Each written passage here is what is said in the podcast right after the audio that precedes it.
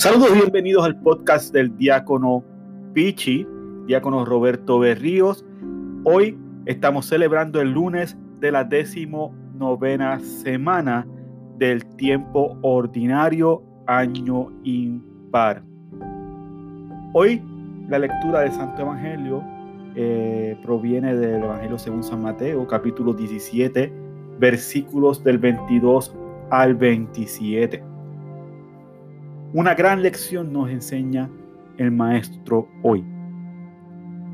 Nos habla de la responsabilidad no únicamente a nivel de fe, también nos habla de nuestra responsabilidad ante la sociedad.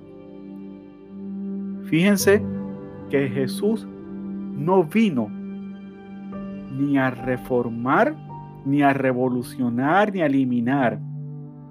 Vino a dar cumplimiento, a dar plenitud a la ley. Y como ciudadano judío, nos demuestra cómo, a pesar de que es hijo de Dios y que a su vez es Dios, cumple con su responsabilidad ciudadana. Y para no crear murmuración y no crear controversia más allá que revolucionar el corazón del hombre, que revolucionar el alma, cumple con su responsabilidad como ciudadano. Fíjense que ni siquiera juzga si está bien o si está mal pagar tributo. No, para nada que ver. Insta a Pedro. Ve al, lago, saca un pez y dentro del, del pez encontrarás moneda de plata y paga el mío, mi tributo y el tuyo.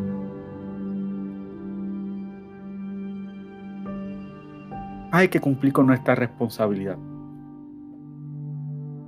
Si usted y yo tenemos nuestras responsabilidades vicarias para con nuestra sociedad, tenemos que ser responsables con ellas.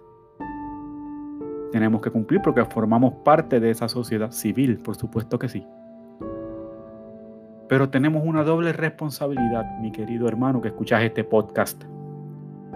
Tenemos la responsabilidad de no únicamente cumplir con aquellas obligaciones que nos impone el Estado, sino también cumplir con aquellas responsabilidades a la cual nos llama, la cual nos concede nuestro bautismo.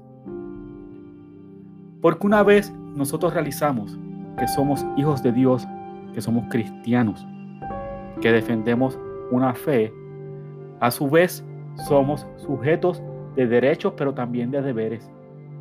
Y eso tenemos que tenerlo bien claro.